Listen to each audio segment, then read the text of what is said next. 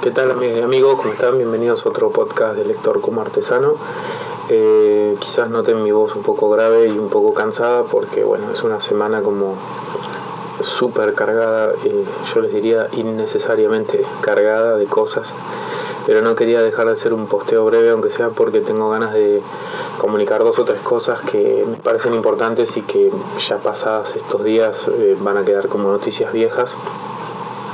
Así que nada, empiezo. Sí, empiezo con las cosas que me parece importante.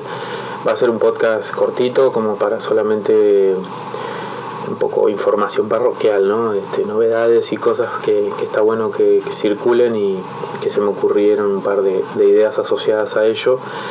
La primera tiene que ver con los premios Cinder. Sí, los premios Cinder son unos premios que eh, van ya por su tercera edición. Eh, y que reúnen un colectivo de divulgadores y de difusores de la historieta de intergeneracional o transgeneracional, eso me parece que es un dato súper importante. Eh, si están interesados como en escuchar a los, al comité este, que lo conforma, es justo la gente de la batea que, tiene, que tiene representación en ese comité. Entrevistó a Andrés Acorsi, que también forma parte de esa mesa, digamos, coordinadora.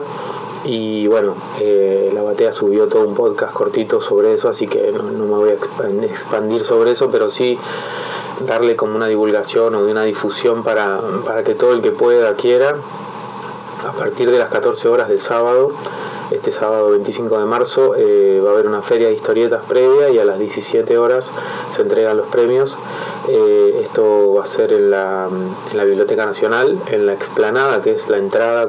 Cuando, si conocen la biblioteca, saben que hay como un parque antes y pasando ese parque hay que subir unas escaleras. Bueno, en esa explanada, antes de entrar, se hace, digamos, la, entrega de premios. Es un lugar que, digamos, el, el, evento tiene como, como tradición, ¿no? Una breve tradición, pero tradición al fin de hacerlo. Así que nada, están más que invitados.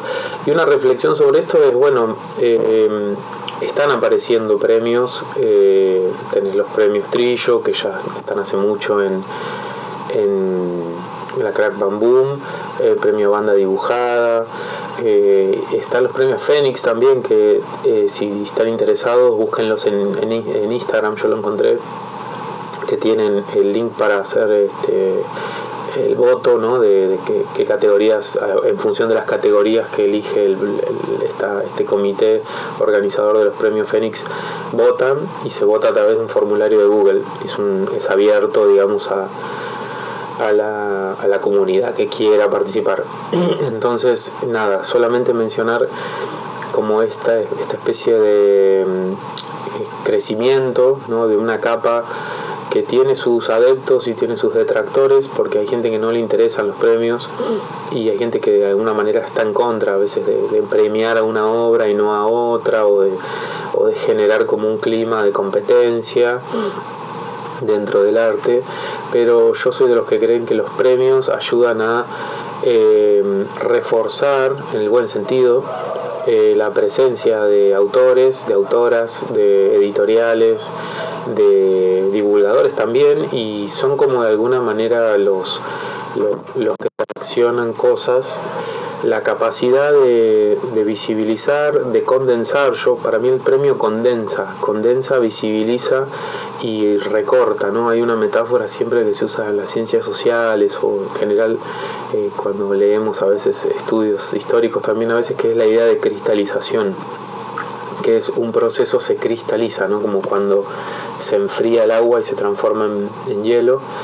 Y creo que los premios son como esos pequeños nodos donde se cristaliza la presencia eh, de ciertos autores, claramente no de otros, y eso es lo que puede llegar a parecer injusto, pero yo creo que así todo, este, siendo, siendo este, totalmente justos, es verdad que hay gente que merece premios y que no los recibe, que es verdad que muchas veces... Eh, no sé, el, funcionamiento de los comités y de los premios, eh, de las premiaciones deja, deja que desear, pero no sería el caso al menos de los Cinder. Yo soy bastante militante en este sentido y, me pongo la camiseta porque me parece que es un premio que la única condición que, solicita a los que van a participar como evaluadores es divulgar la historieta y tener contenido, contenido de divulgación en alguna red social o en algún soporte.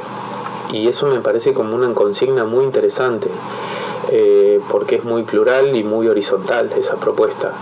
Esto, para que lo sepan, me han, me han invitado a mí, yo he participado y participo de, lo que es la votación. Y como ustedes lo saben, yo soy una persona que hace dos años que divulgo historieta y podría otro, otros requisitos más exigentes me dejarían afuera y, en este caso no y me parece que mm, es interesante tomar eh, la producción de, de, todos los y todos los que todos y todas las que divulgamos eh, lo escuché también en el podcast de La Batea que decía que Andrés Acorsi decía que bueno, que quizás también en algún momento haya que subir un poco la vara. Y me parece justo también, me parece verdaderamente justo, porque mm, yo soy de los que piensa que cualquier espacio necesita mm, algún procesos de institucionalización en algún, de alguna manera. Eh, que, y que esa institucionalización tiene cosas negativas, pero en general lo positivo que tiene es que te permite dialogar con otras instituciones, como por ejemplo el Estado, cámaras de comercio, otras editoriales más grandes, incluso editoriales de otros países de otra manera. Y si la historieta lograra eh, dar un paso en ese sentido, casi que sería un paso histórico. Entonces, eh, lo que decía Andrés en esa charla con la Batea y con Damián Pérez este, charlando, era eh, que bueno, que sí, que hace falta como quizás una especie de asociación de divulgadores o de difusores de la historieta y está muy bien. Eh, yo al menos yo suscribo, suscribo esas cosas porque eh, el único daño que pueden traer es cierto aura de elitismo, pero creo que los que están en la historieta saben que las personas que conforman la, la historieta argentina no tienen demasiado arraigado ese, ese ambiente elitista, como voy a decirlo también, como puede ser el teatro o puede ser la literatura. La historieta en ese sentido tiene como un corazón medio under que en, la historieta argentina, no estoy hablando, que capaz eh, se puede cuidar. Soy positivo en este sentido. Entonces, nada, vuelvo a decirlo. Entonces, este, como para cerrar la reflexión, me parece que los premios es, un síntoma de la época, es un síntoma del crecimiento que ha tenido estos últimos 10, 15 años la historieta argentina.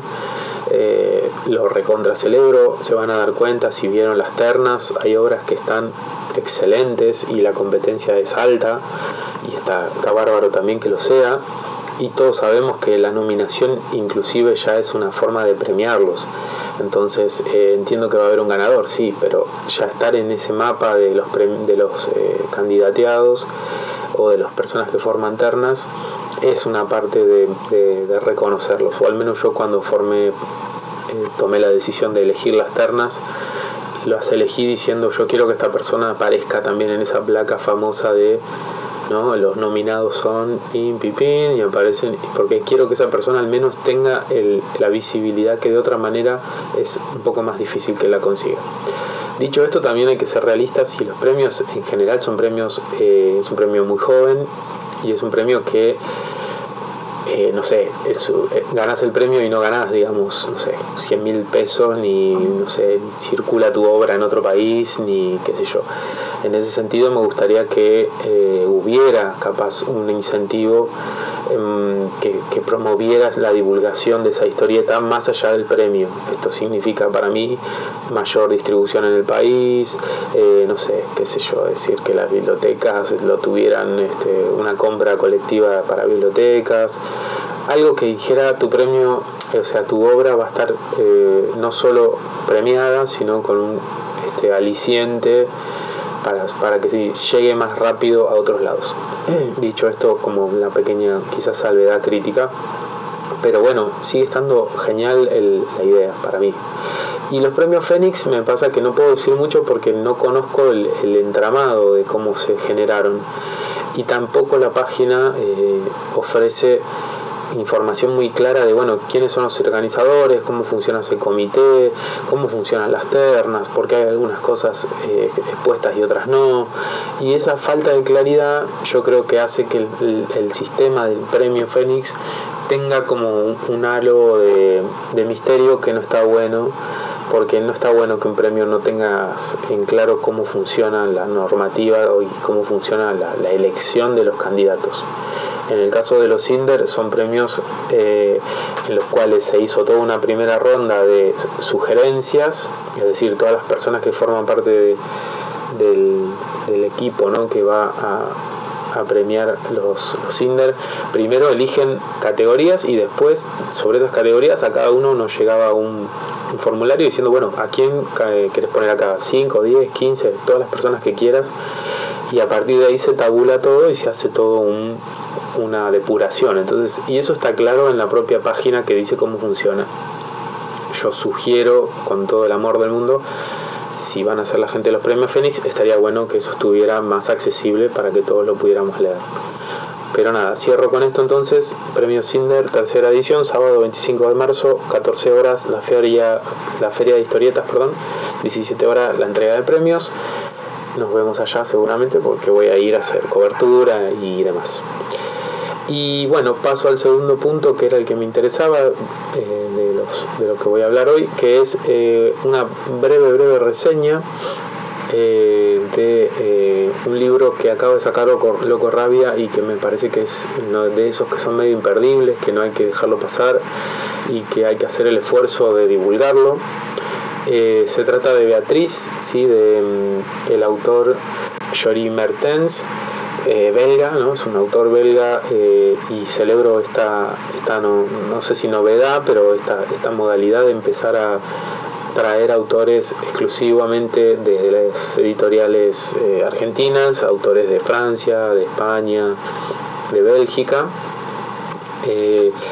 Entonces, Jorim Merten es eh, autor, dibujante integral, digamos, autor integral de historietas eh, en general, eh, historietas mudas, es decir, y Beatriz es, es, un ejemplo muy logrado de eso. Em, tiene una carrera muy larga en animación, en cine, en televisión.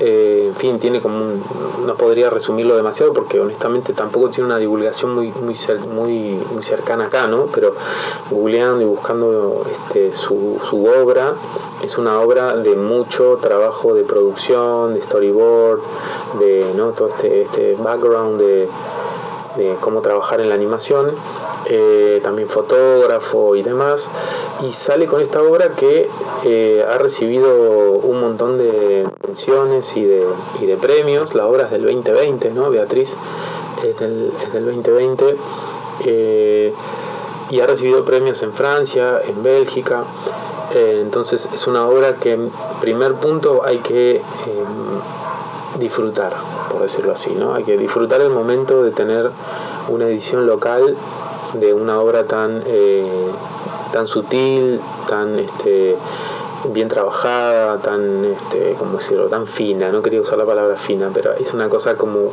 ¿no? como esta cosa de cuidada, eh, con, sus este, momentos, ¿no? sus climas, eh, y de un autor que es interesante y sería interesante no perderle el rastro y quizás tener alguna obra más acá que, que sea una buena costumbre, ¿no? una sana costumbre, empezar a tener como una biblioteca ya ¿no? de, de autores extranjeros editados por editoriales argentinas. Me parece un gran, eh, un gran paso que él también lo está haciendo Hotel de las Ideas y, y otras editoriales argentinas eh, están entrando en ese en ese camino que es muy celebrado porque es un puente que va y que viene. Me parece que es lo que hay que hacer. Que primero eh, hay que distribuir acá lo local, seguro, pero también hay que empezar a tender puentes hacia afuera. Yo, yo estoy como deseando mucho querer eh, leer eh, libros y cómics brasileros, empezar a traducirlos del portugués y empezar a traerlos y empezar a traducir al portugués y tratar de que salgan de Argentina para para Brasil o que salgan para, no sé, México, donde fuera, ¿no? El habla hispana en ese sentido tenemos una gran eh, posibilidad. En el caso de Beatriz tiene la, particularidad de que al ser una historieta muda, la traducción la simplificás. Así que más aún todavía, más fácil, ¿no? más accesible. Eh, así que en primer punto celebrar todo ese momento, así como decía recién sobre los premios Cinder, los trillos y lo demás, que es un momento de, con una condensación. Yo creo que esto también es un paso hacia adelante, eh, que Loco Rabia trabaje de esta manera, ¿no? con este ida y vuelta eh, transatlántico, por decirlo de una manera. Eh, y en segundo lugar, me parece la obra, la obra es hermosa, es una obra fina, sutil, tiene todos sus climas y a los que nos gusta ver como esas transiciones de viñetas y colores, este, tiene como un trabajo artístico eh, muy, de verdad, muy, muy recomendable. Eh, entiendo que, que, quizás el que no está familiarizado con la historieta puede sentir que capaz no le llegue, claramente no es así. Eh, les puedo asegurar que la van a sentir que es una historieta que les llega, que les comunica, que no, tiene vueltas, que es, eh, es sutil pero a la vez es accesible, es muy difícil hacer eso.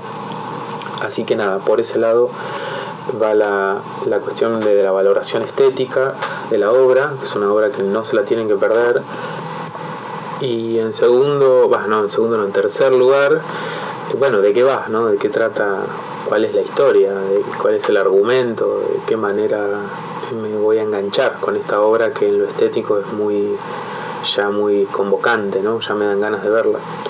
Eh, la historia trata sobre, bueno, sobre una, una persona que es Beatriz que trabaja en un, en un local, en un shopping, digamos, este, en Francia, y eh, ahí entra un elemento fantástico que le va a permitir a ella moverse en el tiempo y viajar al París de principios del siglo XIX, fines de, eh, perdón, principios del siglo XX, fines del siglo XIX.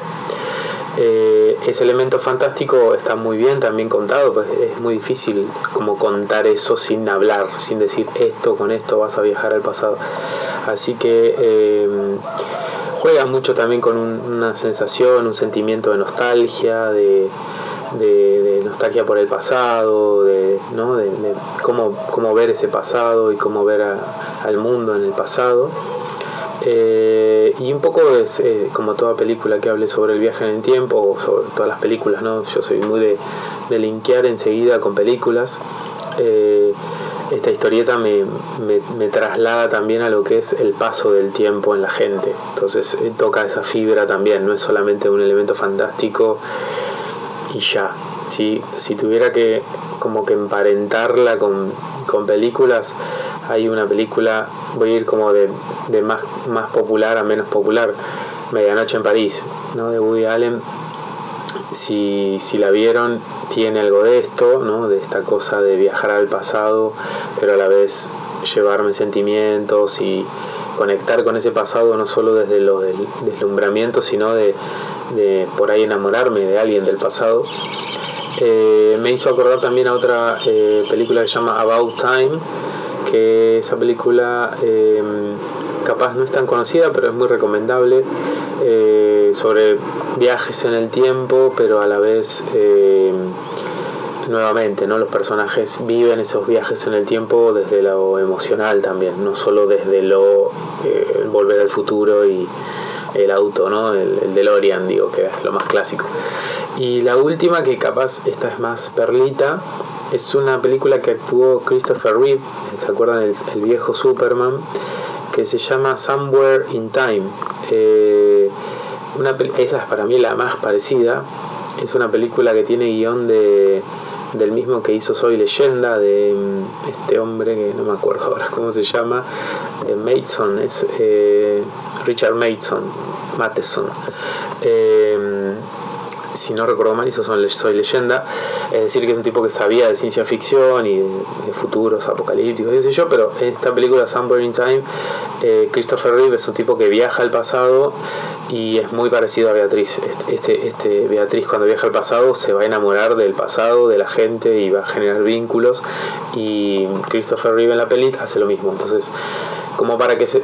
Hay algo que me pasa a mí que todo el tiempo toco temas de películas porque a mí me parece que la historieta se tienen que amigar con esos formatos audiovisuales, en el sentido de que leer una historieta puede tener incluso interconexiones temáticas, eh, estéticas, con, algo de, lo visual, eh, del audiovisual y por eso las, las suelo hacer todo el tiempo, estas, estas conexiones, así que sepan disculpar a los que no les guste y quieran hablar solo de historieta. Yo creo que la historieta tiene que dialogar con la literatura, tiene que dialogar con el cine, con teatro, con todo, ¿sí? alimentarse de eso y, y, que gente que mira teatro también se anime a abrir una historieta, ¿no? Otra vez estos, estos doble vínculos.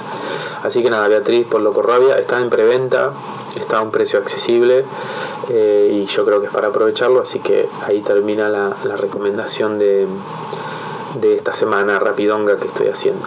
Bien. Bien, y por último, eh, una breve reflexión sobre un fenómeno que está pasando en los podcasts. Yo soy de, tratar de armarme en la semana siempre un rato para escuchar otros podcasts. Y se dio un fenómeno, va, un, yo lo llamo fenómeno, que es como esta eh, revisión o esta, esta este, como una suerte de ciclo de entrevistas al cumplirse aniversarios, por ejemplo, el, el, puntapié me parece inicial fue el aniversario de la que fue la línea de ese perfil, allá por los lejanos 90, que marcó a muchos de nosotros, yo incluido, eh, y que bueno, fue muy vista, tiene muchas, muchas visitas en YouTube y eso también es todo un dato y que estuvo eh, me parece genial eh, en términos de lo que fue todos sabemos que, bueno, Andrés Acorsi hizo varias veces, este, o dio entrevistas, o escribió, o habló sobre eso. Entonces uno diría, bueno, que esta charla que me va a agregar, ¿no? Si ya más o menos sabemos de, todo. Pero estuvo muy buena porque primero la dirigió Javi Paredes, que hizo muy bien eh, su, trabajo de, entrevistador y de y de, pivoteador entre, entre los entrevistados. Y el segundo punto justamente fue eso, fue una entrevista coral no solo a Andrés que trabajó como traductor de, lo que fue esa línea, eh, de la línea perfil, sino a Rafael Iglesia que si se acuerdan, los que se acordarán, hacía las notas y las las este, presentaba digamos los personajes y las, mini biografías y tenía todo a cargo el correo de, lectores. Y para mí el, tercero y más eh, superior en el sentido de más novedades que me trajo fue Osvaldo Tangir, que era el secretario de redacción de perfil, es decir, la cabeza del, del proyecto dentro de perfil. Entonces me encantó como ese esos tres elementos, ¿no? Este, a como el traductor, Rafael de la Iglesia como la persona que hacía todo el trabajo de, de darle contexto este, mayor a la revista, y Osvaldo Tangir como un poco el, ¿no? el, la pata de, la editorial, la pata fina de la editorial y de verdad es imperdible eh, esa interacción entre los tres, lo que los tres cuentan, es la mejor para mí, es la mejor eh, si quieren saber qué fue esa generación, porque tienen la mirada de tres personas que piensan el proceso a veces distinto, o sea, notas como énfasis en ciertas cosas que si solo lo escuchas a, Andrés Acorsi o solo lo escuchas a Tangir, te va a aparecer una, una parte, ¿no? Un, pedacito, y al estar los tres charlando ahí, eso se realimenta más fácil y queda, queda bárbaro. Pero eh, más allá de, esta entrevista que se las recomiendo y que marca como también todo un, ya unos 30 estamos hablando de 30 años ¿no? de, la salida de estas revistas, yo creo que disparó o se, o se fue como sumando ¿no? una especie de pensamiento colectivo, ¿no? de, de, inquisiciones y de consultas que se ve que le están, están generándose en, muchos lados al mismo tiempo, que fue eh, una entrevista que hizo la gente de la batea, puntualmente Mariano Cholaquian, eh, a coleccionistas de las revistas Novaro, ¿sí? que también ahí hay algo que me pareció genial, que fue, ok, sí, la generación perfil, la famosa generación perfil o no tan famosa, eh, marcó un hito, seguro que sí. Ahora, no inventó, digamos, el consumo de superhéroes en Argentina, entonces se genera ahí con estas, esta charla que Mariano tuvo con los coleccionistas, que uno de ellos era Gustavo Hipólito y el otro Patricio López Tovares, eh, grandes referentes también del coleccionismo de esa época, eh, está generando una, lo que a mí me encanta, que es la línea de tiempo, la cronología. Bueno, si yo tuviera que hacer una cronología fina, obviamente no empieza todo en el año 93 ni en el año 89, hay que ir para atrás y hay que seguir yendo para atrás y hay que seguir yendo para atrás. Novaro es una editorial que estuvo acá presente casi 30 años, ¿sí? desde los años 60 hasta casi mitad de los años 80. Entonces, ¿no? No es moco de pavo, perdón, no quiero ser malo, pero son 30 años dando vueltas con una circulación eh, bastante errática, con muchas críticas sobre lo que era la traducción, todo lo que quieran.